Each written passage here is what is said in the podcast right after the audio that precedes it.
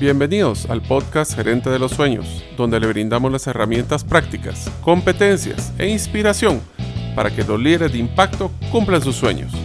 Soy su anfitrión, Mario López Alguero, y mi deseo es que vivas la vida con pasión, resiliencia y templanza. Bienvenidos.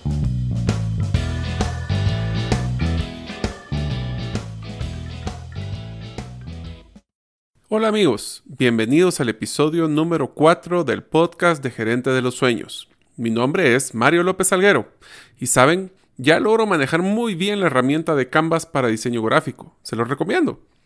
Deseo agradecerte que nos escuches el día de hoy. Si todavía no eres parte de la comunidad de los sueños, puedes hacerlo suscribiéndose a nuestros correos electrónicos ingresando a la página gerentedelosueños.com o a través de nuestro listado de difusión de WhatsApp enviando el mensaje quiero estar adentro. El mensaje es quiero estar adentro al más 502, más 502 para aquellos que nos escuchan fuera de las fronteras de Guatemala y el número de celular 5017 1018. Repito, 5017 1018. Deseo agradecer el patrocinador institucional del podcast, la Asociación de Gerentes de Guatemala, AGG. ¿Sabías que ha lanzado sus nuevos productos digitales donde podrás desarrollarte como líder de impacto desde cualquier lugar y a cualquier hora? Si quieres volverte miembro, visita la página agg.org.gt. Bienvenidos al episodio 4 de Gerente de los Sueños. Hoy vamos a utilizar pues, la metodología que hemos presentado sobre la categoría de modelos de impacto. Hoy las subcategorías son trabajadores y vamos a hablar con César Tánchez quien eh, pues tendremos el gusto de presentar en unos minutos y hablaremos del tema de impacto de las finanzas personales de los colaboradores en la productividad de las empresas. ¿Será que deberíamos de preocuparnos como empresarios sobre las finanzas personales de nuestros colaboradores? Pues veremos que el impacto es a veces superior a lo que nos imaginamos. Así que voy a presentar primero a César antes de darle la bienvenida. César es un mercadólogo, empresario y director comercial de Central de Negocios Corredores de Seguros, así como fundador y anfitrión del programa de radio de educación financiera, Trascendencia Financiera, el cual lleva ya más de 10 años de estar al aire con un formato de 90 minutos cada semana. Eh, también le podemos ampliar de que ya próximamente, bueno, depende de cuando lo estén escuchando, ya los podrán encontrar en las principales plataformas de podcast. Cuando hablamos de César, pues le, le, pedimos cuáles eran pues tres de sus grandes éxitos que se siente que son sus estrellitas en la frente. Así que eh, les voy a mencionar los tres, pues uno es que pues efectivamente ha participado y ha logrado mantener por 10 años eh, un medio de comunicación como lo que es la radio, ahora ya está saliendo en televisión, eh, también ya tiene blogs y podcasts. También, pues uno de sus grandes logros fue ser nombrado embajador de la transformación en la Fundación John C. Maxwell. Y pues uno de, las, pues, de los temas que también me siento muy orgulloso de conocerlo es que es autor del libro Más rápido y más lejos en sus finanzas, el cual ya se está encontrando su segunda impresión y próximamente traducción en inglés. También lo pueden encontrar eh, no solo en librerías, sino que también en Amazon. Es una persona que le apasiona viajar, los deportes, especialmente puedo dar fe que es el fútbol, la lectura, aunque siempre tiene igual que yo una cola de libros que tenemos que terminar de leer, y comunicador en todo lo que aprende. Así que César, bienvenido. Es un verdadero gusto, Mario, y a toda la comunidad de los sueños, eh, contento de compartir este espacio. Eh, mezclando muchas de las cosas que estabas mencionando, me hiciste tarea ponerme a pensar cuáles eran esas estrellitas en la frente, pero sí, cada una de ellas tiene una razón particular y, que nos lleva a poder compartir este espacio eh, a través de este podcast que creo que seguramente va a ser de ayuda para muchas personas. Pues César, empecemos con la pregunta principal. ¿Realmente en qué impacta o debería de impactar o preocuparle a los gerentes realmente eh, la situación financiera o la planificación financiera de sus colaboradores?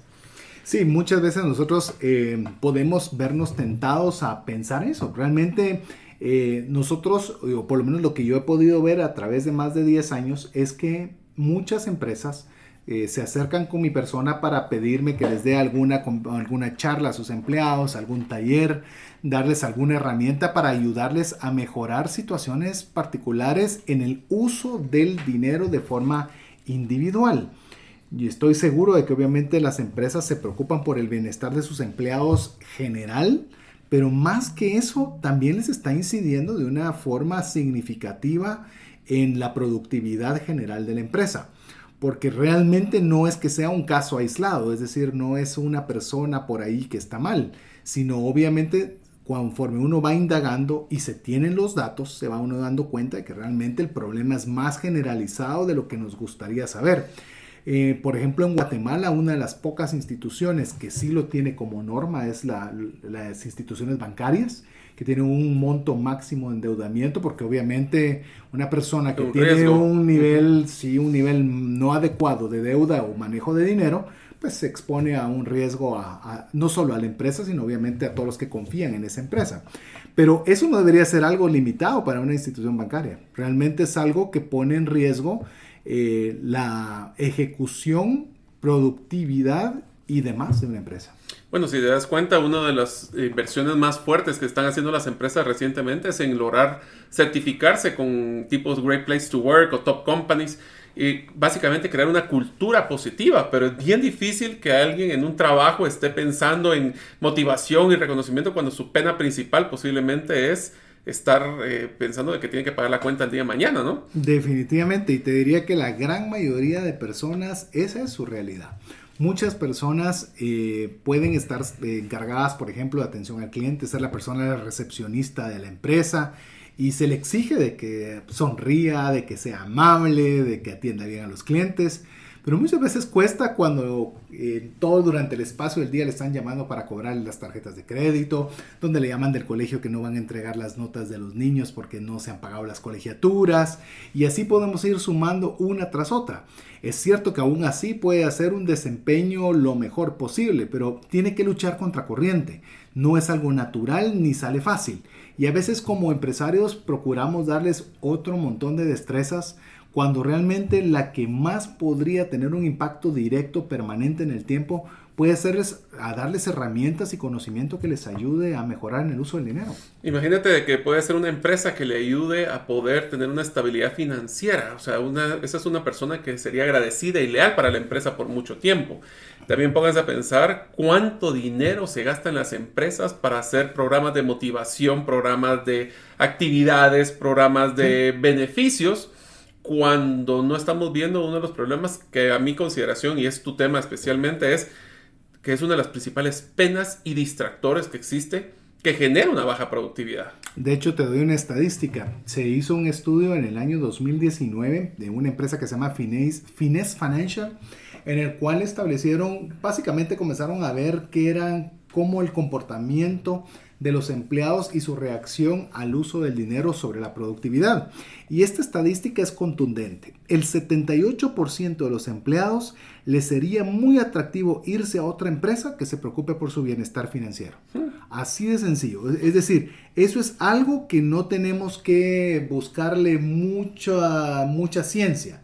Es si alguien se preocupa más por ayudarme a mejorar mi dinero, 8 de cada 10 se van. No estamos hablando de aumentar ingresos necesariamente. Estamos diciéndole que pueda rendirle más, porque muchas veces creemos, mm. o el, desde el mismo empleado hasta el empleador, que la solución de arreglar la forma del uso del dinero sea con más plata. Y esa no lo es. Podemos estar solo agravando problemas. Entonces, cuando le enseñas a un empleado o se le provean las herramientas para que aprenda cómo usar lo que tiene, le abunda la plata. Sin que necesariamente tenga el empresario que estar viendo constantemente cómo le sube, cómo lo indemniza, cómo lo liquida, qué horas extras eh, trabaja, porque va a poder ser buen administrador de los recursos propios y eso es obviamente una buena, eh, una buena proyección para poder aprovechar también los recursos de la empresa. Entonces, si se dan cuenta, es un tema de no solo dar el dinero per se, sino que dar la herramienta para poder ser más eficiente, más sensato, mejor eh, administración del dinero que ya tengo. A mí me gusta mucho el concepto que se dice en inglés el take home, que es cuánto dinero me estoy llevando a la bolsa. Y me daba cuenta de que, por ejemplo, cuando estuve en, industrias multinacionales, uno de los problemas más grandes es que cuando llevábamos a una persona a otro país, aunque le pagáramos mucho más, su ingreso neto por el costo de vida, por la forma que vivía, era menor. Así es. Entonces, a veces el salario no es la solución. No. Eh, obviamente hablaremos en otros episodios el tema de cómo crear una cultura, pero ahorita uno de los temas que me, y esto es una invitación porque eh, pues estuvo eh, César presentando este tema en el Congreso Nacional de Gerentes de la Asociación de Gerentes y pues con mucha alegría fue uno de los que tuvo el mejor ranking o el mejor puntaje, uno de los mejores puntajes en resultados. ¿Por qué no nos cuentas un poquito esa presentación? ¿Qué fue lo que estuviste dando? Sí, básicamente eh, fue una, pues eh, tuve la oportunidad y agradezco mucho la confianza de haber participado en el primer congreso. Una vez se puede participar en el tercero, en el cuarto, en el quinto, pero siempre participar en el primero es un voto de confianza, el cual aprecio y espero, eh, pues con los resultados obtenidos, haber retribuido esa confianza en el cual eh, mi intención realmente era poderle compartir a los gerentes y poderle compartir a los empresarios, dueños que estaban también presentes, decirles que el tema de educación financiera para sus empleados ya no se viera más como un KPI a llenar. Porque muchas veces también está, ahora estamos en la semana de la salud y entonces vamos a hacer recetas para comer mejor y ahora hagamos aeróbicos y así se miraba el tema del dinero. Entonces ya no tratarlo como un KPI, sino realmente tratarlo como una amenaza realmente fuerte a la productividad de la empresa. Y es algo que no se va a solucionar con una charla. No se va a solucionar solo con una palmadita en el brazo. Y uno de los principales errores con buena intención en darle dinero a la gente. Porque dice, te voy a dar financiamientos, voy a invitar a las empresas a que vengan y te den más plata. Negociamos con un banco que le venga a dar extra financiamientos. Y resulta que el problema lejos de solucionarse se agrava. Porque es como, por ejemplo, que tú le quieras dar un arma a un niño que no sabe cómo usarla. Entonces, obviamente, y es parte de la solución, es que tienes que darle conocimiento y herramientas, no solo la herramienta. Entonces, cuando nosotros realmente queremos hacerlo esto, eh, la intención de la charla era decirle a los gerentes de que lo tomaran como lo que tenía que ser. Vamos a tratar este problema con la firme intención de realmente tratarle darle un alivio a las personas. Sabes que en este mismo estudio que te comentaba de Finesse Financial, el 59% de los empleados decían que su estrés principal de cualquier causa era el dinero. Seguido de eh, relaciones personales, llámese con su esposa, por un 14%.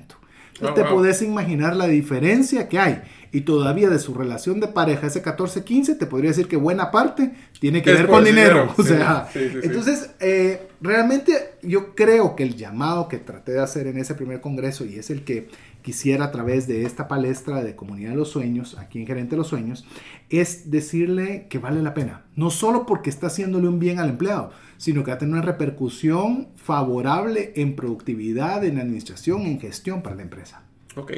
Y regresamos al punto entonces, ¿cómo podemos entrarle a este tema? Porque al final eh, es bien difícil que nosotros en muchas empresas yo he escuchado de que dicen de que la vida personal de las personas es algo que debería estar fuera de la empresa que lo que mis papás me decían que no llevemos la empresa, la empresa a la casa o la casa a la empresa, pero lo que me estás diciendo es que es imposible. No se puede.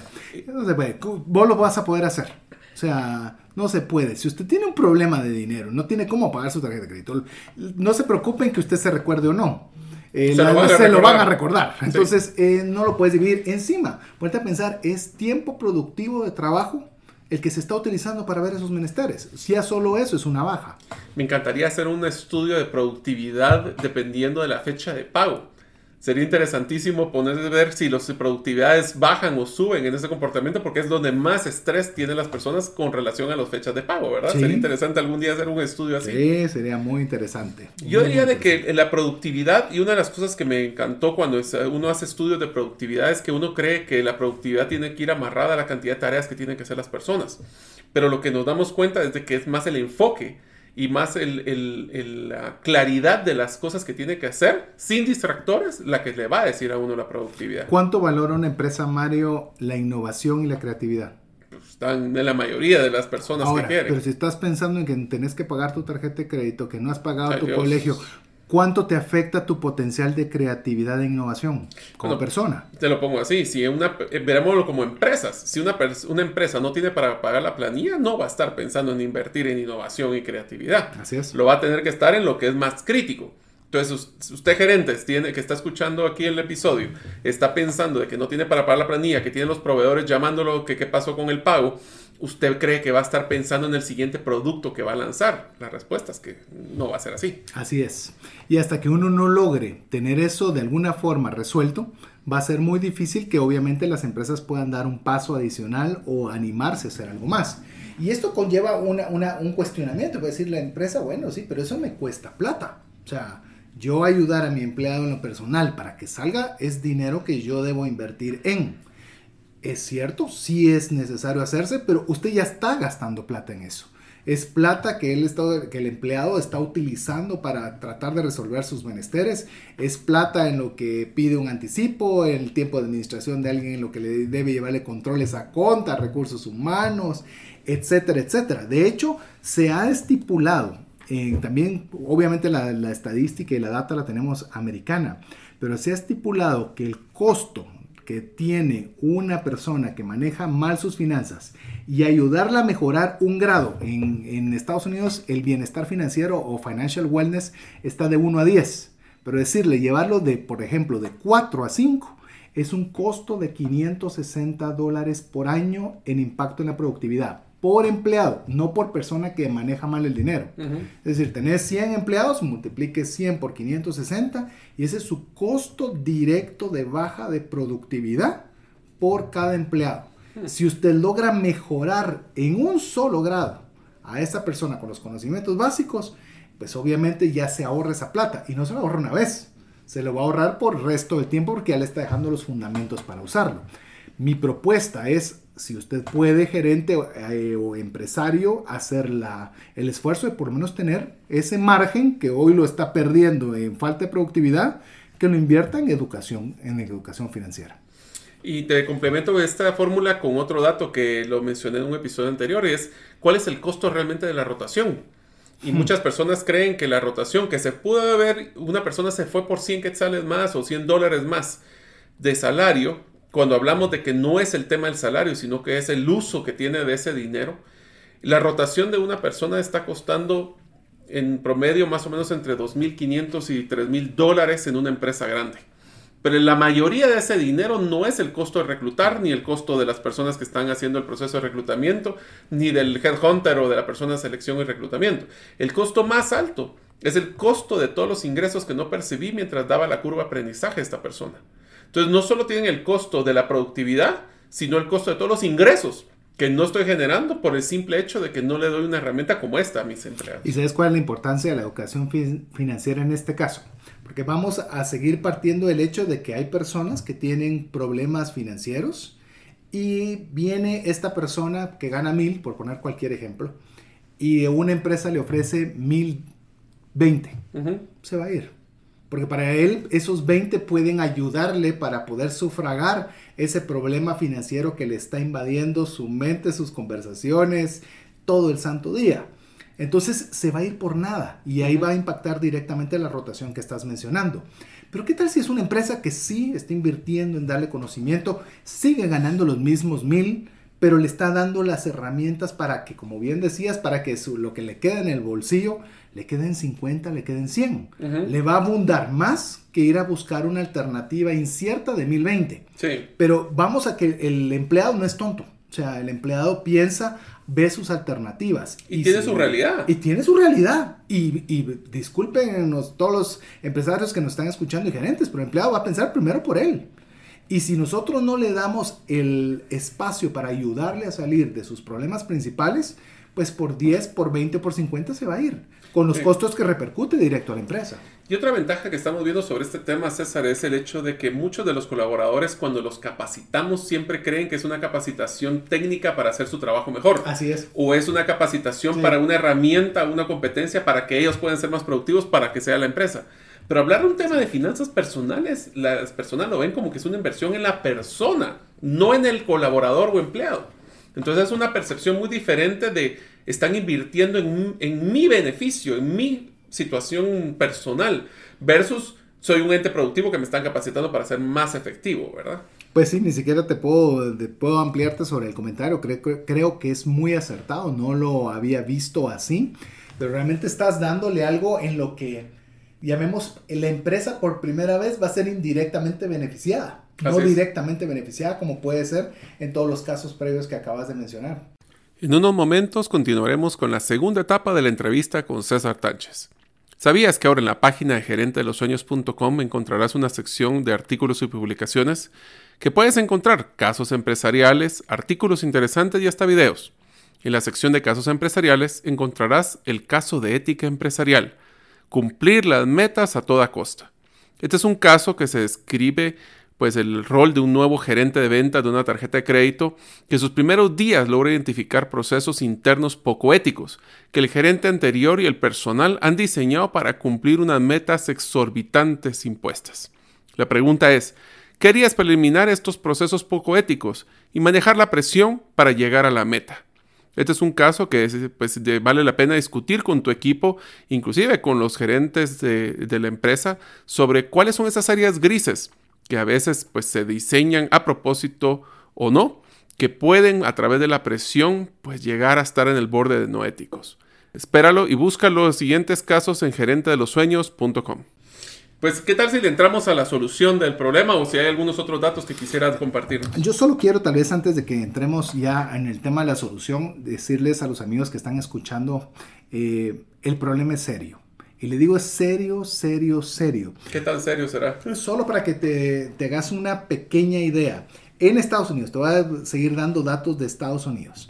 En Estados Unidos, el 67% de norteamericanos, de acuerdo a la Reserva Federal de Estados Unidos, no tienen para cubrir una emergencia de mil dólares sin necesidad de endeudarse, por supuesto, porque ya sabes que ahí hay la posibilidad de endeudamiento sumamente crítica. Eso es Estados Unidos, que es la potencia mundial económica. Te puedes imaginar en nuestro sector, traduzcámoslo a quetzales, de tener mil quetzales en un fondo de emergencia para no tenerte que endeudar.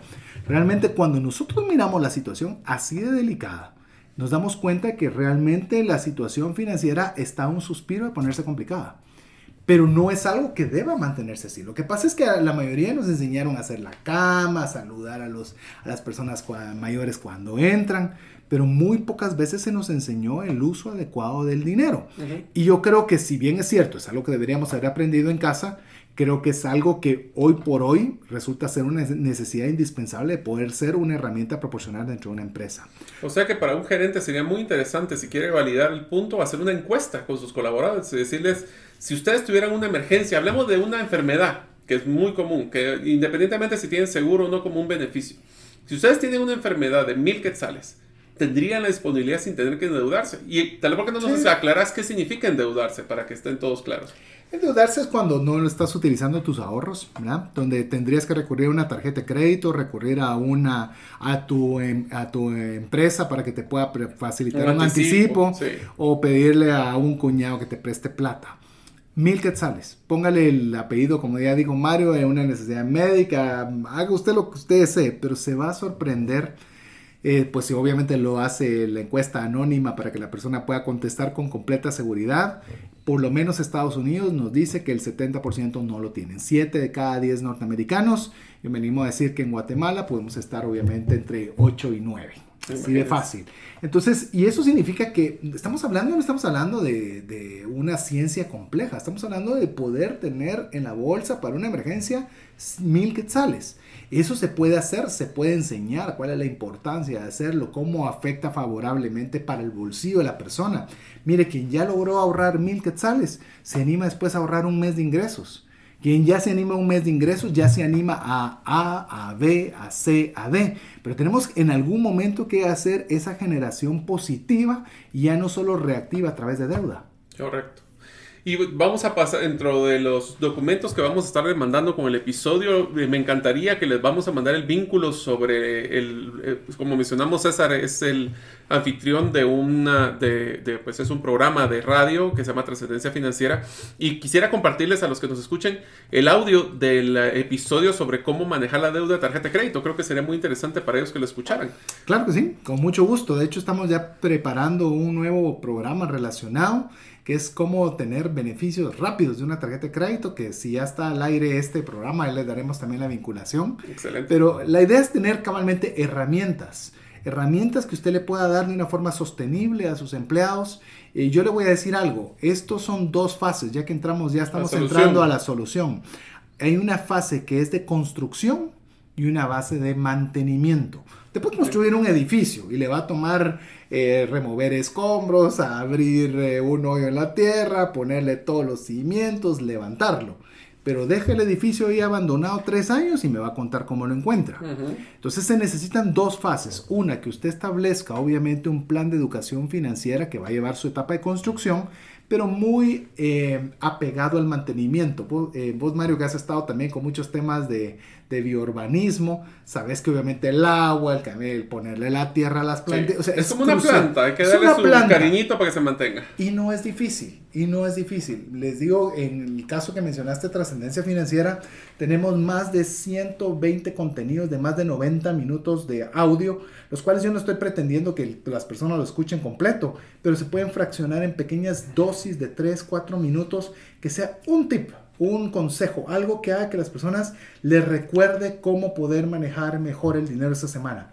Eso ya es la etapa de mantenimiento que se puede hacer conjuntamente con la construcción. Ok, pues entonces, ¿cómo sería la primera etapa para poder eh, entrarle a este programa? Especialmente para que los gerentes que tal vez no tienen, pues, porque todos creen que es un tema de 100, 200, 300 colaboradores. Estamos hablando de personas que tienen uno, dos, tres colaboradores que igual tenemos que ponerle atención. Desde una persona que nosotros tengamos, y eh, llamemos nuestra dependencia sobre esa persona, aumenta. Sí. Porque si todavía estás hablando que tenés 100 colaboradores y uno te falla, pues bueno, tenés 99 que te van a ayudar a sacar el barco.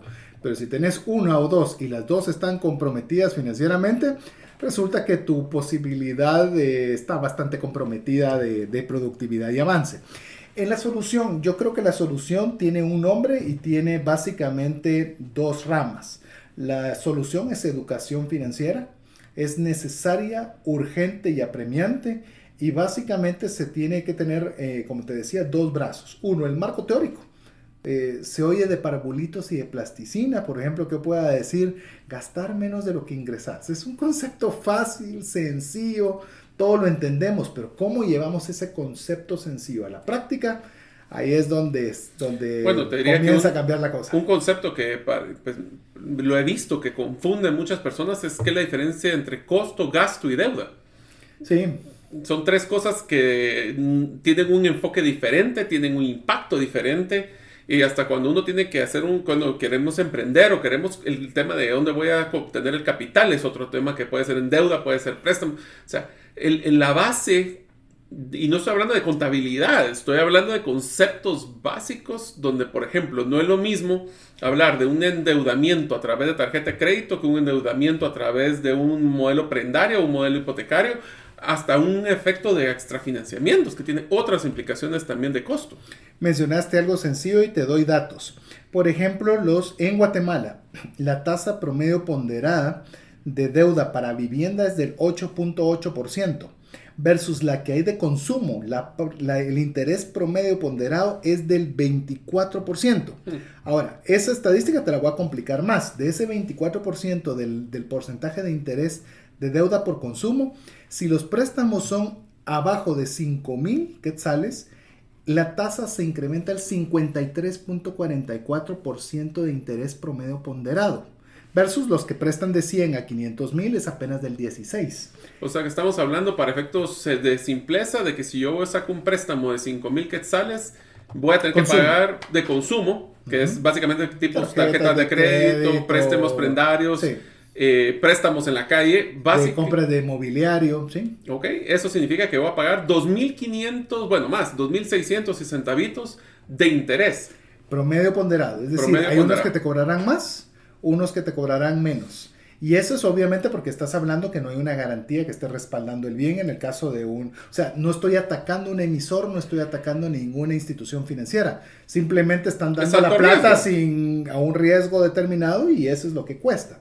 A lo que vamos es cómo influye eso a la persona. Representa que obviamente recibe un cheque y de ese cheque ya comprometió una parte que es para, para préstamo, la cual va unado con una tasa de interés elevada o, de, o bastante significativa. Entonces resulta que poco a poco su disponibilidad de su cheque, de su ingreso, cada vez es menor. Y eso comienza obviamente a generarle tensión en todas las demás áreas de su presupuesto. Claro, porque básicamente sus gastos de mensuales no es que estén reduciéndose porque tengo más comprometido mi cheque, o sea, se mantienen Y si yo llego a un punto, y el estudio que yo hice cuando estaba en las empresas anteriores, en Grupo Q específicamente, que me tocó hacer un estudio de socioeconómico de mis propios colaboradores, porque estábamos pensando que muy alegres haciendo responsabilidad social empresarial afuera, cuando ni siquiera nos dimos cuenta que aquí había un problema interno, nos dimos cuenta de que el factor más eh, crítico era que cualquier persona que tuviera más del 50% de sus ingresos comprometidos estaba empezando a tener problemas y arriba el 70 estaba en crítico,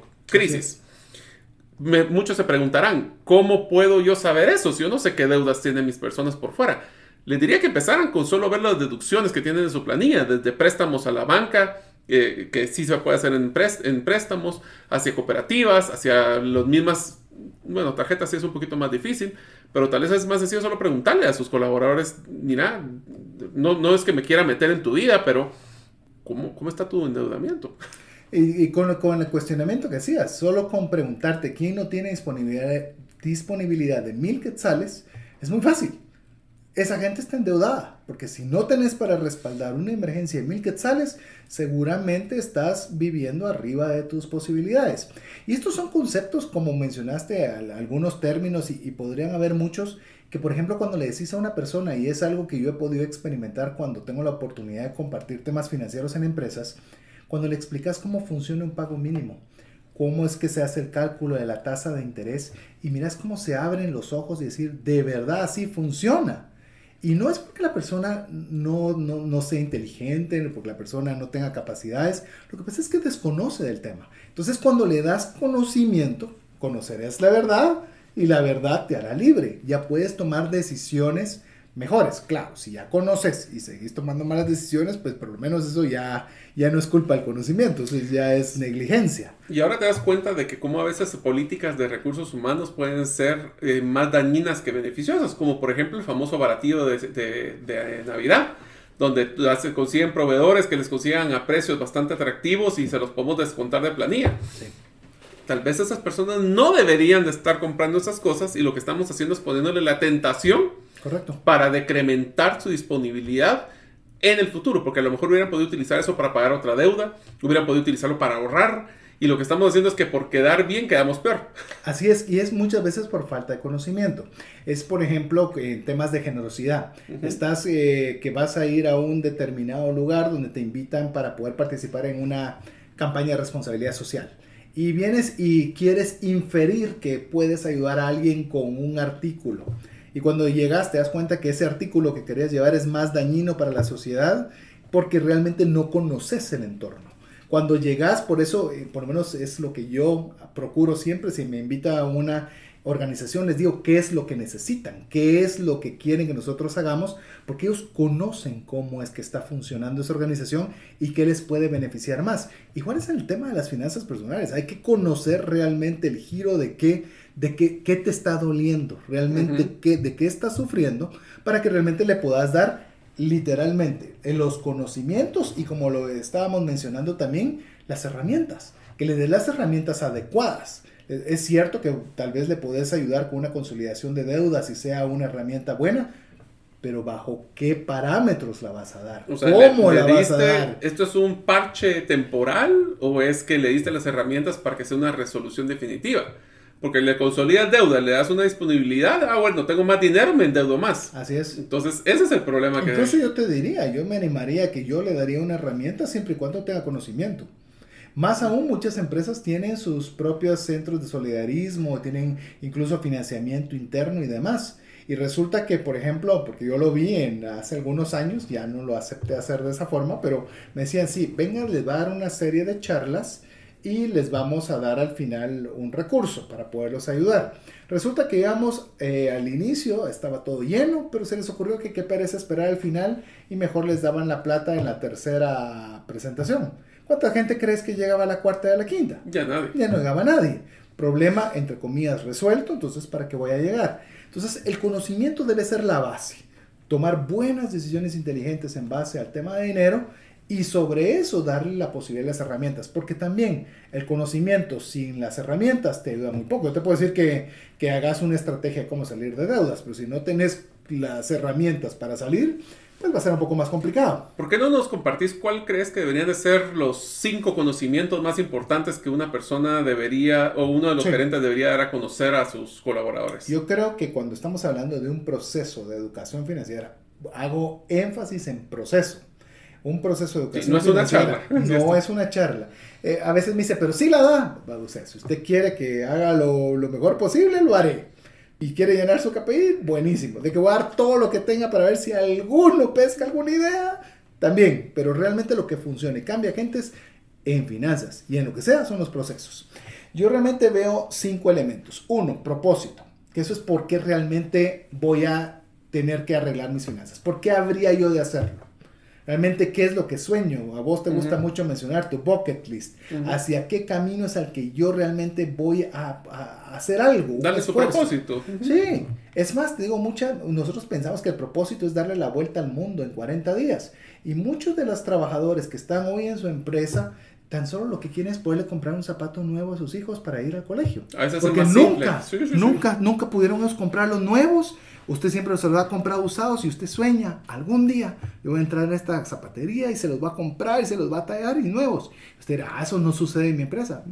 Se lo puedo decir, es más común de lo que usted consideraría. Entonces cuando la persona y cada quien encuentra la razón por la cual lo va a hacer, las cosas comienzan a arreglarse solas. O sea, que entonces ya no tiene que imponer. Propósito y sentido de hacia dónde quiere ir la persona. Segundo, debe liberarse. Debe liberarse de una vez porque realmente mientras tenga deudas, no va a agarrar camino para ningún lado. Si usted está amarrado a deudas, es como que tengas una moto en la cual le pusiste una gran cadena y le das todo el acelerón. No se mueve. No se mueve. Que va aunado a la tercera, que es el que vamos a acelerar, que es una vez quitaste las, la, atadura de una deuda mal manejada, no estoy en contra de que se puedan hacer préstamos y demás, pero una deuda mal manejada es acelerarse. Entonces ya vas a generar destrezas en tu empleado, capacidades, pasión, enfoque y demás para que sea más productivo en el área que realiza. Cuarto, eficiencia. Todo lo que estamos mencionando sin la perseverancia adecuada eh, no, es sostenible. no es sostenible. Tiene que ser una forma en la cual puedas unir tu talento con tu pasión y con la paciencia necesaria para que te puedas resultados a largo plazo. Para que finalmente tengas trascendencia. Es decir, que puedas generar más allá de tu persona. En generosidad, en legado, en herencias, en inversiones, en todo aquello que va más allá de tu persona. Cuando unís esas cinco características, realmente tenés una solución integral, que es lo que tanta falta nos hace.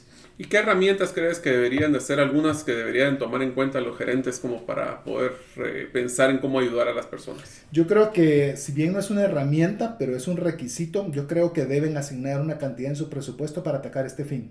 O sea, definitivamente poner, voy a invertir esta cantidad en este año y lo voy a agarrar como mi propósito y mi objetivo de este año, lograr mejorar junto con la tabla de mediciones, como estamos haciendo. Yo creo que un buen punto de inicio es eh, tener cuántos realmente no pueden afrontar una, una, de, un, una evento. Esa es la tarea número uno. es la número uno. Y dos, eh, ya lo mencionabas, eh, tenemos un checklist para que le ayude a usted, gerente, a poder determinar lo, los requerimientos necesarios para tener la educación financiera en su empresa y así poderlo proponer para que sea un curso de acción para, para poder implementar en un proceso de mediano a largo plazo. Excelente. Entonces, César, ya no mencionaste en los, el documento que va a tener de soporte de este episodio. Va a ser el checklist de, cómo poder hacer la estrategia de planificación financiera con sus colaboradores. Adicionalmente a esto, también le colocaremos un vínculo para este episodio. Yo sé que es uno de 120 que tienen, pero este es uno específicamente que fue uno de los que yo escuché que me gustó mucho, que es cómo poder atacar específicamente. Puede ser más, puede ser más cómo manejar el tema de las tarjetas de crédito. Sí, es un tema de... Porque las tarjetas de crédito es una excelente herramienta si las sabemos usar. Tiene unos beneficios muy fuertes. Eh, no entraremos en detalle porque yo sé que en tu, en tu programa has manejado mucho este tema, pero les vamos a mandar un episodio para que lo puedan escuchar. Eh, quisiera pues, recordarles de que César se encuentra en, en la radio en Guatemala y también en los podcasts. Eh, si quieren ustedes contactarlo, pueden escribirle un WhatsApp al 502 para aquellas personas que están fuera de Guatemala. Y el celular es el 59190542. O lo pueden visitar en la página cesartanches.com. No quiero terminar sino agradecerle a César realmente todo su apoyo, porque él, eh, pues aparte de que es un gran amigo, es un mentor que me, nos, nos, nos gusta que nos estamos empujando cada vez a aprender cosas nuevas. Creo que se nos está pasando la mano, pero ahí vamos. Eh, realmente creo que está haciendo un gran aporte en los últimos 10 años en poder ayudar a las personas a poder trascender financieramente a través de sus diferentes canales. Así que César, muchísimas gracias por ser el, pues, partícipe del día de hoy y esperamos pues tenerte en una próxima oportunidad. Yo espero estar muy pronto. Muchas gracias Mario por la invitación y a toda la comunidad de los sueños aquí en este podcast Gerente de los Sueños que me da mucho gusto. Hay mucha necesidad de, de tener herramientas como es en mi caso, muchas en el aspecto personal y en tu caso, muchas para, el, para todo lo relacionado con la empresa. Así que agradecido y esperamos que haya sido de ayuda y bendición. Muchas gracias. Gracias por escuchar el episodio de hoy de Gerente de los Sueños. Recuerda que para lograr cumplir tus sueños, solo debes de ponerle fecha y tomar acción. Las notas y material complementario de cada episodio puedes encontrarlo en la página gerente de los sueños.com. La música que han escuchado es Feeling Good de Kevin MacLeod y pueden encontrarla en incompetech.com. Hasta la próxima y que sigamos haciendo nuestros sueños una realidad.